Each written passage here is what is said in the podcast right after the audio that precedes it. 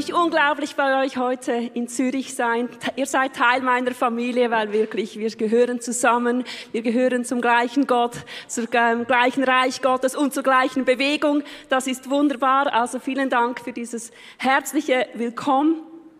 Ich finde es sehr schön, dass ich Teil eurer Sommerserie sein kann. Hero of Faith.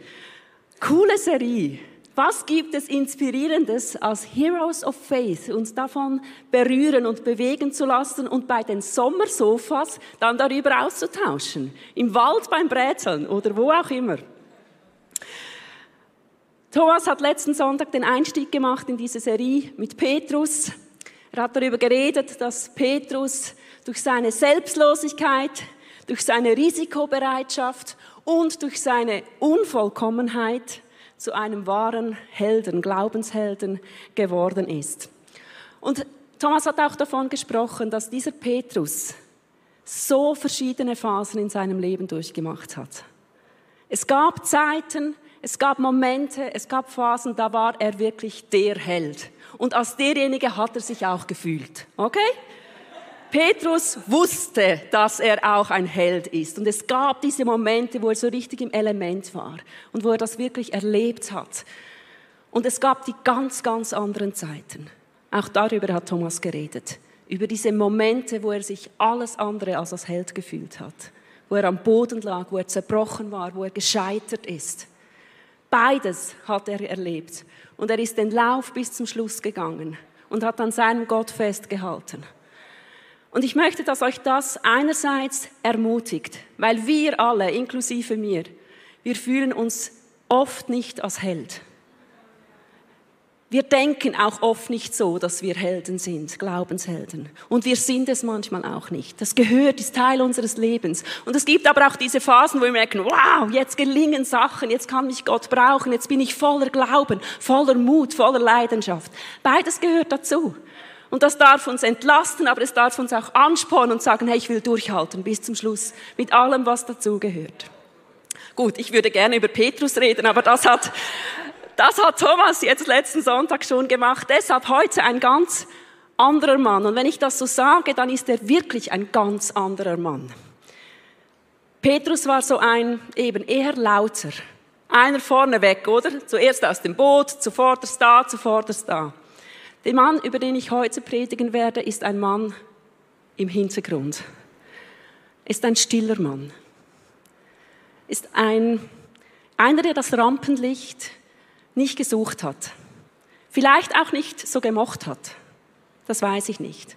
Aber er ist ein stiller Mann. Also, und wenn dich jetzt letzten Sonntag Petrus nicht so abgeholt hat, und du gedacht hast, boah, ja, ist irgendwie eine andere Kategorie Mensch, dann könnte heute dein Sonntag sein. Weil heute kommt eine andere Kategorie Mensch. Und zum Glück gibt es so viele verschiedene Kategorien Mensch. Weil da können wir jeder für uns auch Vorbilder haben, wo wir sagen, hey, glaub wie der möchte ich sein. Michael hat vorher gesagt, dieser Mann, über den ich reden werde, ist einer seiner Helden, meiner auch. Der begleitet mich seit rund 20 Jahren. Ähm, aber ich fange von einer anderen Seite an. Weil wenn ich dich jetzt fragen würde, wer gehört zu deinen Top 10 von Glaubenshelden? Oder vielleicht auch nur zu den Top 5 aus der Bibel. Da kämen ein paar verschiedene Namen zusammen. Mein Name wäre vielleicht nicht dabei. Aber es gäbe auch so Namen, die würden kommen, oder? Abraham würde ganz sicher kommen. Ja? Paulus würde ganz sicher kommen. Aber ich werde heute bewusst nicht über Abraham, ich werde auch nicht über Paulus reden. Aber ich werde über einen Mann reden, der wesentlich dazu beigetragen hat, dass Paulus zu einem Hero of Faith geworden ist. Weil jeder Hero of Faith braucht andere Heroes of Faith, die ihn fördern, die ihn trainieren, die ihn freisetzen, die etwas in ihm sehen und das in Place bringen. Und Paulus hatte so einen Mann. Wahrscheinlich hatte er mehrere solche.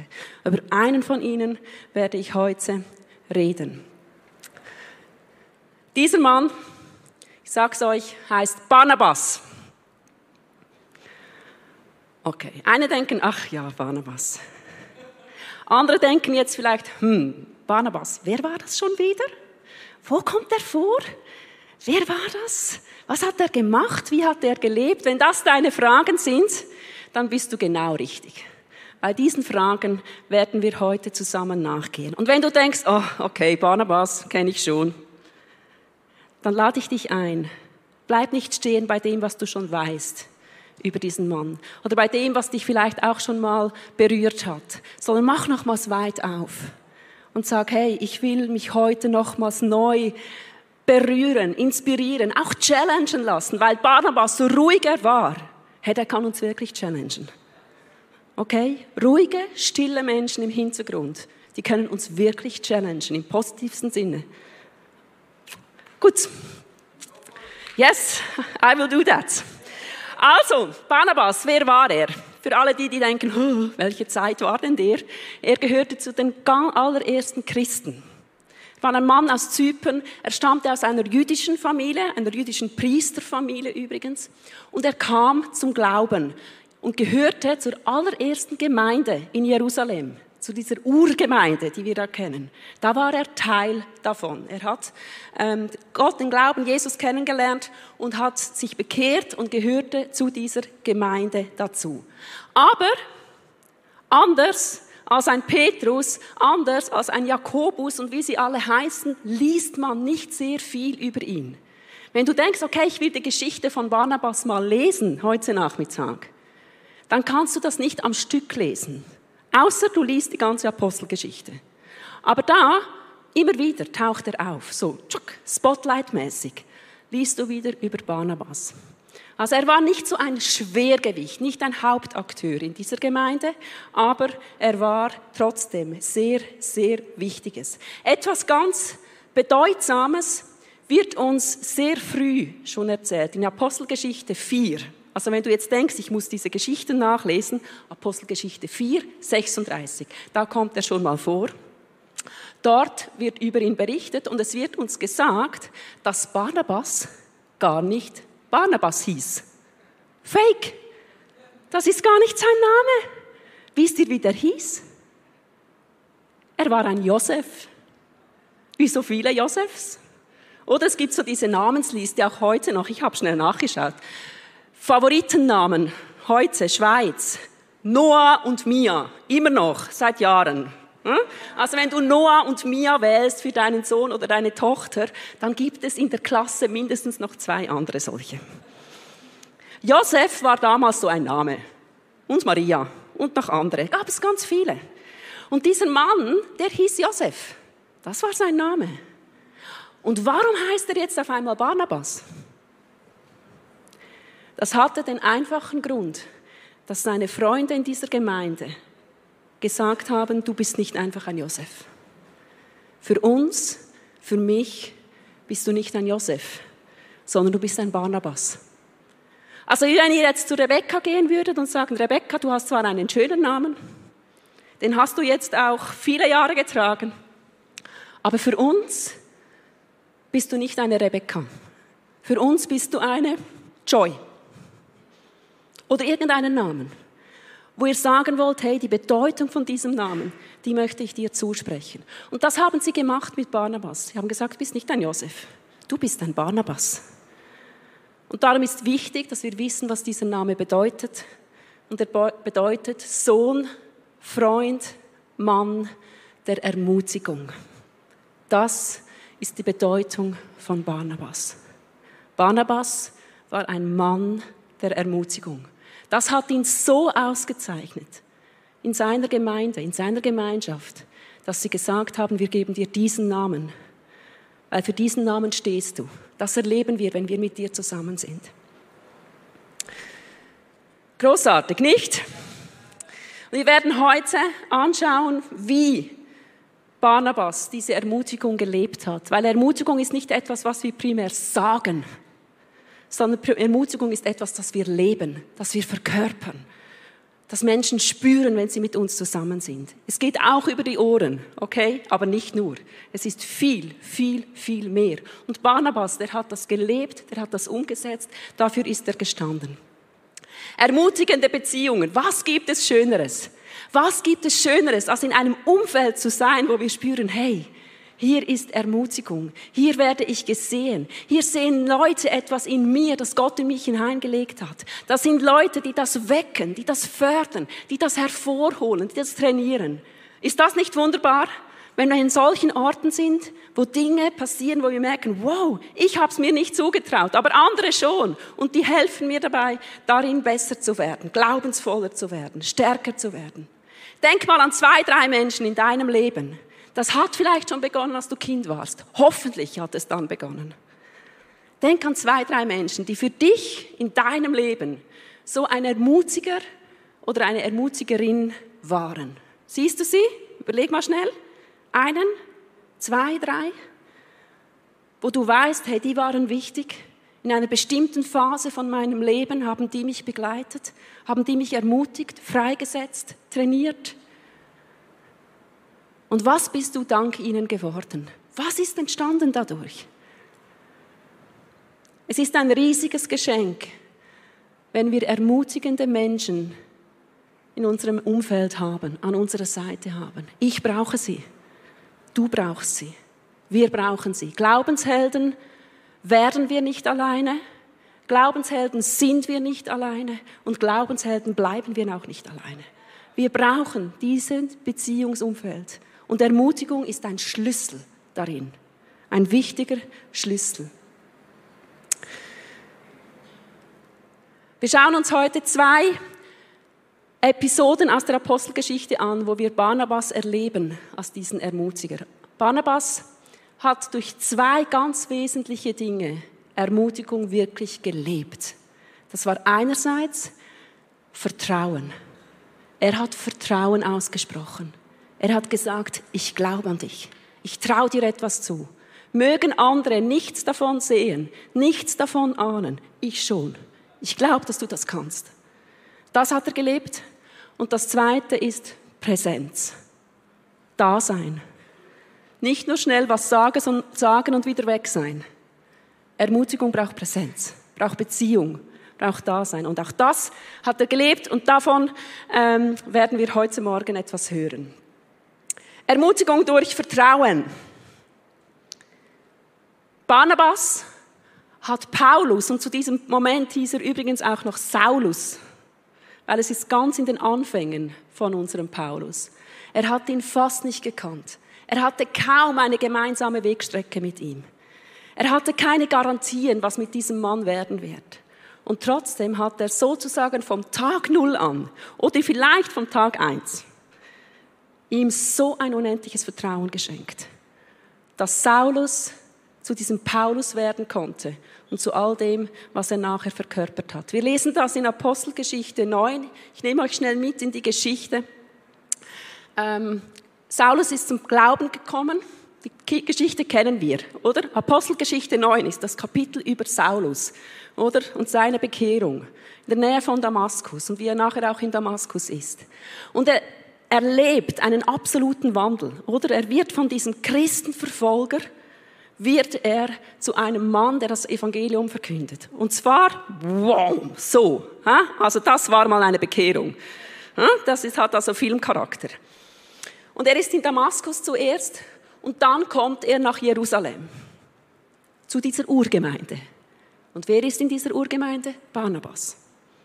Er kommt dorthin und alle Jünger dort, Petrus, Jakobus und so weiter, die hatten Angst. Die hatten so Angst. Die waren absolut misstrauisch, skeptisch, Zweifel. Das könnte alles nur eine Täuschung sein, eine Finte. Der spielt doch was und der will in unsere Mitte und dann. Verständlich, ganz ehrlich, verständlich. Sie kannten ihn vom Hören sagen. Sie wussten, was er gemacht hatte. Sie wussten, wie sehr er die Christen gehasst hat. Und sie waren distanziert. Puh, nein, nein, vielleicht bis zur Tür, aber nicht weiter, okay?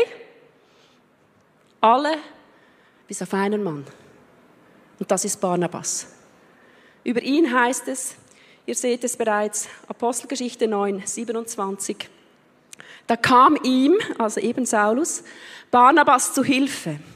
Er brachte ihn zu den Aposteln und er berichtete ihnen, wie Saulus auf seiner Reise nach Damaskus den Herrn gesehen und wie der Herr mit ihm gesprochen hatte.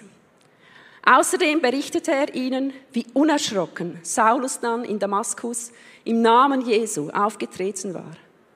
Und jetzt kommt's.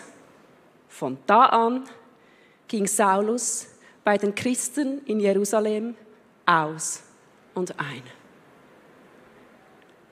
Barnabas setzt sich vehement, auch mit einem gewissen Risiko, für diesen Paulus ein. Der sagt, hey, der hat eine Chance verdient. Ich habe gesehen, der hat sich wirklich geändert. Der ist nicht mehr der gleiche. Der ist dem Herrn begegnet. Komm, wir geben ihm einen Platz. Komm, wir geben ihm Raum. Komm, wir holen ihn herein. Er hat etwas gesehen und geahnt, was da werden könnte. Es war ja noch nicht. Er hat doch keine Gemeinde gegründet, nichts. Aber Barnabas sagte, komm, lasst uns ihm eine Chance geben. Der hat es verdient, hier zu sein. Und er hat seine Stimme erhoben dafür. Und es ist passiert. Paulus bekam diesen Platz. Er konnte ein- und ausgehen, okay? Misstrauen, Skepsis, Zweifel sind kleiner geworden. Er bekam Raum. Er konnte ein- und ausgehen. Wow! Hey, wenn wir Menschen so einen Platz geben können, dass sie merken, hey, hier ist Raum für mich. Hier kann ich ein- und ausgehen. Hier kann ich kommen mit dem, was ich noch bin. Noch nicht bin. Vielleicht werde. Und das sind Menschen, die an das glauben, die das sehen, die das wecken. So genial. Ich glaube an dich. Ich traue dir etwas zu. Wenn wir das hören und erleben, das hat so eine Kraft, so eine unendliche Kraft. Wenn wir das merken, dass Menschen sagen, hey, ich will, dass du dabei bist. Ich will, dass du in meinem Team bist, in meinem Bereich bist, in meiner Kleingruppe bist. Ich will, dass du an meiner Seite bist. Wir machen das zusammen. Ich glaube daran, dass du das werden kannst. Mann, was hat das für eine Kraft? Ich war etwa 25 ich hatte eine Zeit hinter mir, wo ich Gott, Kirche und auch den Menschen der Kirche den Rücken gekehrt hatte. Über zwei, drei Jahre hinweg. Ich kam zurück in die Gemeinde. Ich war da, ich habe vieles aufgearbeitet, ich habe viele Hilfe in Anspruch genommen, ich habe Frieden und Ruhe und wieder Hoffnung bekommen. Und dann gab es diesen Moment, wo unser Pastor gesagt hat, hey, komm und mach ein Praktikum bei mir. Ich habe gesagt, ja, gute Idee, mache ich. War ja noch jung, hatte Zeit, dachte, ja, mache ich was Neues. In diesem Praktikum gab es den Moment am Seniorennachmittag, wo er gesagt hat, fünf Minuten machst du einen Impuls. Ja, gut, geht, 30 so nette, liebe, freundliche, dankbare Senioren und Seniorinnen. Ich durfte einen Impuls weitergeben, war ein grandioser Nachmittag. Nach dem Nachmittag kam dieser Leiter, dieser Pastor zu mir und dann merkte ich, uh, jetzt kommt was. Er hat mich angeschaut und hat gesagt, Nadja, ich will, dass du diesen fünf Minuten Impuls zu einer Predigt ausbaust und dass du sie am nächsten Sonntag im Gottesdienst hältst. Come on. Mir ist echt die Stimme weggefallen. Das Herz hat einen Moment aufgehört zu schlagen. Ich dachte, das meint er nicht ernst. Joke. Und es war keiner. Das habe ich schon gewusst. Und in meinem Kopf habe ich sofort 10, 15, 20 Argumente zusammengekriegt, warum das unmöglich ist. Ich? Gottesdienst in drei Tagen? 400 Leute, okay? Nein.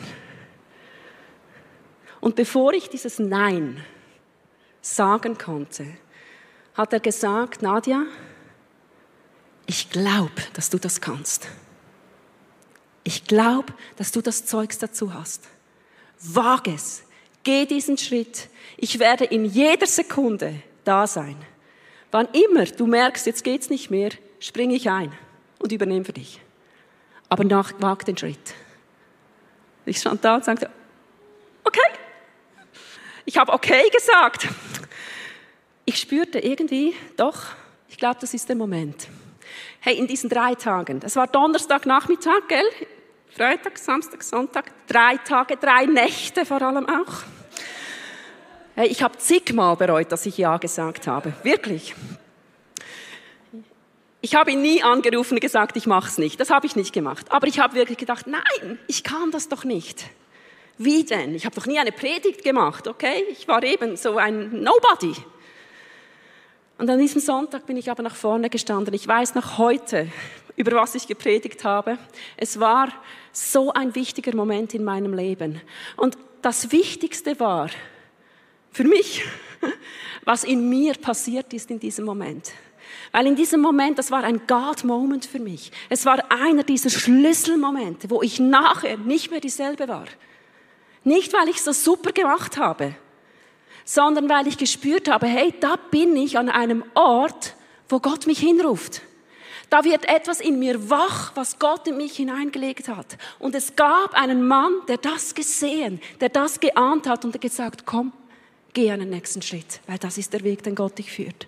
So ein wichtiger Moment, so ein wegweisender Moment. Und ganz ehrlich, ich wüsste nicht oder ich weiß nicht, ob ich hier wäre. Ich weiß nicht, ob ich Pastorin wäre. Ich weiß nicht, ob ich Gemeindeleiterin wäre, wenn dieser Mann nicht gewesen wäre, der gesagt hat, ich sehe etwas und ich helfe dir, da hineinzukommen. Wir brauchen solche Beziehungen. Ich brauche sie, du brauchst sie, wir brauchen sie gegenseitig. Beziehungen, die dieses Vertrauen zum Ausdruck geben. Hey, und lasst uns so Orte sein, hier in Zürich, lasst es zu einem Ort sein und noch mehr werden, wo ein Umfeld, eine Kultur herrscht, wo man sagt, hey, ich glaube an dich, ich sehe etwas, ich spreche dir das zu, ich wecke das, ich begleite das, ich trainiere das. Eine Kultur, das ist eine Kulturgeschichte, wo wir sagen, das soll passieren, wenn Leute reinkommen, wenn Gäste kommen, neue Menschen, junge Menschen, wenn sie spüren, hey, das ist die Kultur, das ist die DNA, das, das ist hier vorhanden, dann kann so, so viel passieren. Mit jungen Menschen, aber auch mit älteren Menschen. Okay, es ist nicht vorbei mit 50. Ha? Lesen wir die Bibel. Es gibt viele, die haben ihre Berufungen erst später gefunden. Und auch sie brauchten Menschen, die sagen, wow, Gott macht das oft durch Menschen. Er kann es auch direkt machen oder durch die Bibel oder durch andere Wege. Aber Gott braucht seine Menschen. Er braucht dich und mich dazu. Ich habe eine erste Frage für dich zum Mitnehmen. Die musst du nicht jetzt beantworten, aber beantworte sie. Nimm sie mit in deine Woche. Die Frage ist, wen kannst du durch dein Vertrauen in der kommenden Zeit ermutigen. Wer braucht dein Vertrauen? Wer braucht diese Stimme von dir? Diese Geste von dir, dieses Verhalten von dir, das zum Ausdruck bringt, hey, ich sehe dich. Ich sehe, wer du bist, was du bist und was Gott in dich hineingelegt hat. Wer ist das in deinem Leben? Es sind nicht alle hier. Du musst das nicht für alle sein. Das ist gut. Wir können das aufteilen. Aber gut ist, wenn jeder ein, zwei solche Menschen hat, der sagt, hey, ich schenke dir mein Vertrauen. Du hast dich noch nicht beweisen können. Ich habe keine Garantien, was wird. Oder? Mein Mentor, mein Pastor, der hatte ja keine Ahnung, was passiert an diesem Sonntag. Der wusste einfach, 400 Schäfchen werden dort sein und der Nadja zuhören. Also ganz ehrlich, das war riskant. Wirklich. Aber er hat gesagt, hey, wir wagen das. Wir wagen das. Und Gott war darin. Und Gott hat es gesegnet. Und Gott hat etwas daraus gemacht. Okay. Zweiter Punkt. Barnabas, der hat vertraut, der hat Vertrauen ausgesprochen, aber ich habe es am Anfang gesagt, er war auch präsent. Es gibt diesen Slogan, den kennt ihr. Vertrauen ist gut, Kontrolle ist besser. Das ist kein guter Slogan. Okay? Also ist nicht falsch, aber es gibt einen viel besseren. Der heißt, Vertrauen ist gut. Vertrauen ist wichtig. Vertrauen gibt eine gute Grundlage, eine Beziehungsgrundlage. Und was ist noch besser? Präsenz. Präsenz. Wenn wir nicht einfach sagen, hey, ich glaube an dich, und dann sind wir wieder weg. Und irgendetwas passiert dort. Schönes und weniger Schönes. Sondern wenn wir sagen, hey, ich glaube an dich, ich vertraue dir, und dann bleiben wir hier, okay? Dann sind wir da. Vielleicht zuerst noch vorne dran, dann auf der Seite, dann hinten dran, dann vielleicht auch wieder mal vorne, weil es schief geht. Ist okay. Aber wenn wir da bleiben, präsent bleiben und sagen, hey, ich bin mit dir. Ich will, dass du mein Vertrauen nicht nur hörst, sondern dass du es erlebst und dass ich da bin. Und Barnabas, er hat das gemacht. Ermutigen auf Griechisch. In der, in der Sprache, in der das Neue Testament geschrieben ist, heißt Parakaleo. Kaleo, rufen. Para, neben sich rufen. Neben. Okay, Parakaleo. Ermutigen, wie die Bibel es meint, heißt, ich rufe jemanden an meine Seite. Da rufe ich jemanden hin. Die Bibel weiß, Ermutigung passiert nie auf Distanz. Und übrigens, Parakaleo ist Ermutigen und Ermahnen in einem. Beides. Die Bibel sagt, Ermutigen und Ermahnen gehört in die Beziehung. Das gehört in die Nähe. Das gehört Seite an Seite. Nicht weit weg und sagt, hast du gut gemacht? Oh, hast du nicht so gut gemacht? Sondern die Bibel sagt, komm, ruf jemanden dahin und dann bleib da und sei mit ihm unterwegs. Sei präsent, sei da. Wir haben das Barnabas und Paulus gemacht. Praktikumsjahr von Paulus. Also wie ich ein Praktikumsjahr hatte, hatte Paulus auch eines in Antiochien. Junge Gemeinde. Noch ein wilder Haufen. Apostelgeschichte 11. Dort ähm, lesen wir davon. Barnabas wurde dorthin gesendet. Jerusalem hat gesagt, Barnabas, du musst dorthin. Du musst mal schauen gehen, ob die das gut machen ob da alles mit rechten Dingen zugeht, ob die gut unterwegs sind. Geh nach Antiochien und helf dort ein bisschen. Und sie, er hat das gemacht, aber er hat es nicht alleine gemacht. Er hat Parakaleo gemacht. Er hat gesagt, weißt du was, Paulus, du kommst mit. Wir machen jetzt ein Jahr von Praktikum, ein Jahr von Training, Gemeindegründungstraining, okay? Was es heißt, eine junge, neue Gemeinde aufzubauen. Spürt ihr was? Was hat Paulus nachher immer wieder gemacht? Er hat Gemeinden gegründet und er hat sie angefangen aufzubauen und dann ist er wieder gegangen. Und wo hat er es gelernt? Mit wem hat er es gelernt? Mit Barnabas, Antiochien, Apostelgeschichte 11. Vers 26, und als Barnabas Paulus gefunden hatte, manchmal muss man sie auch finden, diese Menschen, die man rufen will, nahm er ihn mit nach Antiochia. Ein ganzes Jahr lang wirkten beide gemeinsam in der Gemeinde und unterwiesen viele Menschen im Glauben. Barnabas holt diesen jungen Paulus zu sich. Und ganz ehrlich, vielleicht wäre er schneller gewesen, wenn er es alleine gemacht hätte. Vielleicht hätte er sich viele Troubles ersparen können, viele Trainingsstunden, viele Auswertungen. Was hast du gesehen? Was habe ich gesehen? Was machen wir daraus? Es hätte vielleicht einfacher sein können für ihn. Aber er hat gewusst, ich muss multiplizieren. Es muss weitergehen. Das Reich Gottes muss weitergehen. Das Reich Gottes braucht diesen jungen Paulus. Und er hat gesagt, komm, wir machen es ein Jahr lang zusammen. Du schaust zu, ich schaue, was du machst. Wir machen es miteinander. Wir beten für die Menschen. Wir glauben daran, dass hier etwas passieren kann. Und es ist etwas passiert. Mit der Gemeinde dort, mit Paulus und auch mit Barnabas. Okay, weil solche Sachen, die machen so Freude. Ich kann es euch sagen. Es gibt nichts Schöneres, als wenn wir Menschen mit an die Seite nehmen können und sagen, hey, komm, wir machen was, wir reißen was, wir bewegen was. Ich helfe dir, du hilfst mir. Und es entsteht etwas Geniales. Es ist auch bei uns so. Vertrauen ist gut, Präsenz ist besser. Wenn du merkst, hey, das sind Menschen, denen kann und denen will ich ein Stück Vertrauen geben, dann ist das nur der erste Teil. Es ist ein wichtiger Teil. Aber mach es nicht, ohne präsent zu bleiben. Mach es nicht. Wir brauchen Menschen, die da bleiben, die mit uns feiern, wenn Dinge gelingen, wenn wir uns als Glaubenshelden fühlen, wenn wir merken, wow, jetzt, jetzt ist gut, jetzt ist cool, Jetzt ist Bewegung drin. Aber wir brauchen auch diese Menschen, wenn es echt in die Hosen geht. Wenn es schief läuft. Wenn wir Krisen haben. Wenn Zweifel kommen. Wenn wir scheitern. Wenn wir keine Glaubenshelden sind. Dann brauchen wir diese präsenten Menschen, diese Freunde, diese Mentoren, diese geistlichen Eltern, die sagen, ich bin immer noch da. Come on. Okay, ich bin immer noch da. Wir gehen zusammen weiter. Darum, zweite Frage für dich. Wer braucht in der nächsten Zeit deine ermutigende Präsenz? Parakaleo.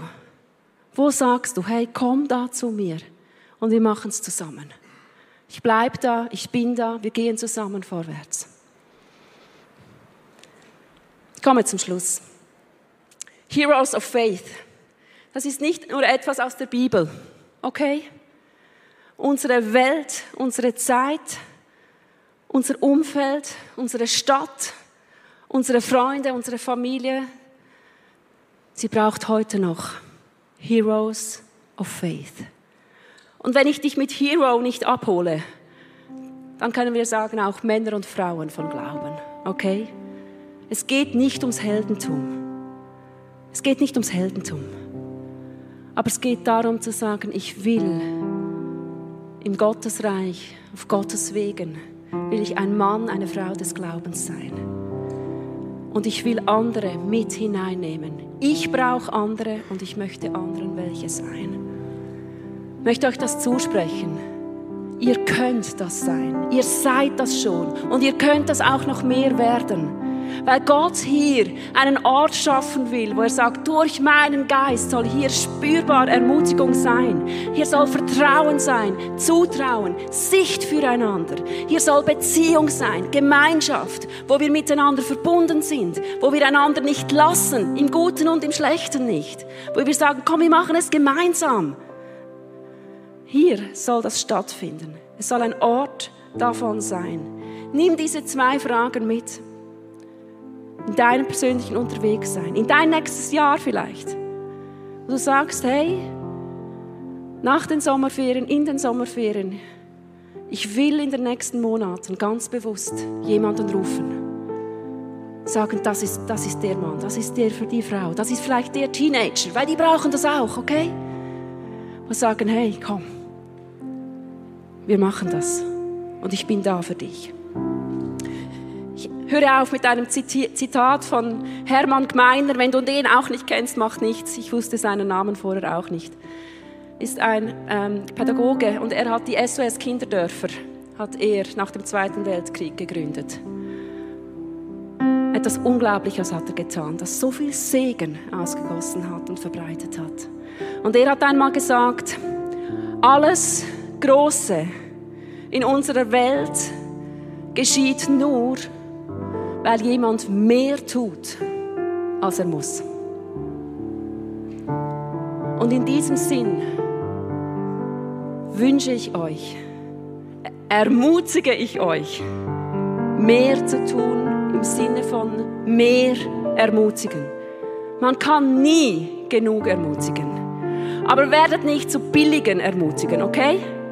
Es geht nicht darum, jetzt einfach überall irgendwo schnell ein nettes Wort zu sagen das hat keine Kraft oder wenig Kraft. Sondern werdet zu solchen Ermutigungen, sagen, ich will mehr Vertrauen. Auch als Gemeinde, wir wollen entscheiden, Angst, Skepsis, Zweifel, Misstrauen, Distanz beiseite zu lassen und zu sagen, hey, wir wollen mit Offenheit hinein, wir wollen mit Vertrauen hinein, auch wenn es mal schief geht. Und das wird es. Okay?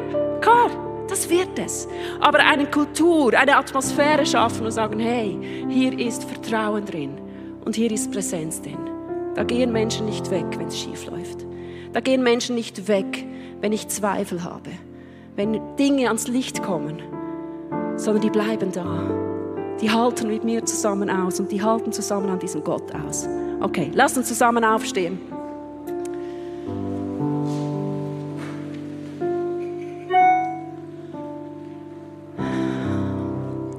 Vater im Himmel, ich danke dir von ganzem Herzen für die Bibel.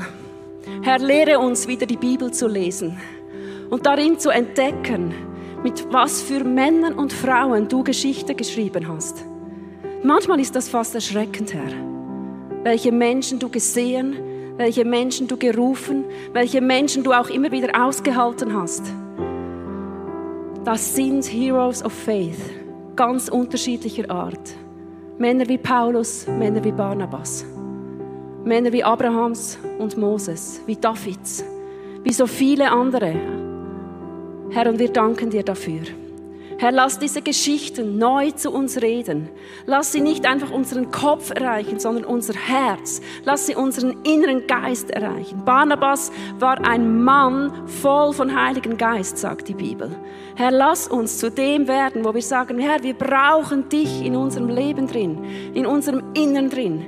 Du sollst uns leiten. Du sollst uns zeigen, wer Ermutigung braucht. Du sollst uns zeigen, was du in Menschen hineingelegt hast, was du wecken willst, was du in Place bringen willst. Herr, hilf uns durch deinen Geist. Und Herr, ich möchte bitten für alle diejenigen von uns, die in ihrem Leben viel Entmutigung erlebt haben Geschichten, Lebensgeschichten, Beziehungen, wo nicht gehört wurde, hey, ich glaube an dich, sondern wo andere Stimmen da waren, wo niedergedrückt wurde, wo klein gemacht wurde. Herr, ich möchte für diese Menschen beten, dass dort, wo Wunden sind, dass dort, wo Leere ist, dass dort, wo diese Entmutigung sich ausbreiten konnte und immer noch klein hält, Herr, in deinem Namen sagen wir, du sollst kommen, du sollst füllen, du sollst heilen, du sollst wiederherstellen. Herr, du bist ein Gott, du bist ein Gott, der vertraut, du bist ein Gott, der präsent bist. Und ich bitte dich das für diese Menschen, die innerlich entmutigt sind, dass du kommst und sagst, ich habe dich nicht vergessen vergessen. Ich habe dich geschaffen. Ich habe dich gewollt. Ich habe dich beim Namen gerufen. Du bist wunderbar. Herr, dass diese Stimme ankommt in diesen Herzen, in diesen Inneren, in dieser Seele und Neues geschehen darf. Stärke, Heilung, Wiederherstellung. Danke für diese Gemeinde hier. Es soll ein Ort sein, wo gerade auch solche Menschen Platz finden, dazugehören mit hineingenommen werden. Nicht skeptisch, nicht misstrauisch, sondern offen, liebevoll, großzügig. Danke, dass das passiert. Danke, dass es noch zunimmt. Herr, ich möchte das aussprechen in deinem Namen. Es soll zunehmen. Es soll zunehmen in dieser Church. Es soll sich ausbreiten in diese Stadt, in diese Umgebung. Dass hier ein Ort ist von Ermutigung. Dass hier ein Ort ist von Freisetzung, von Entfaltung, von Wachstum. Dass es blüht dass es schön ist, dass es stark ist und dass es dich verherrlicht und dich zeigt.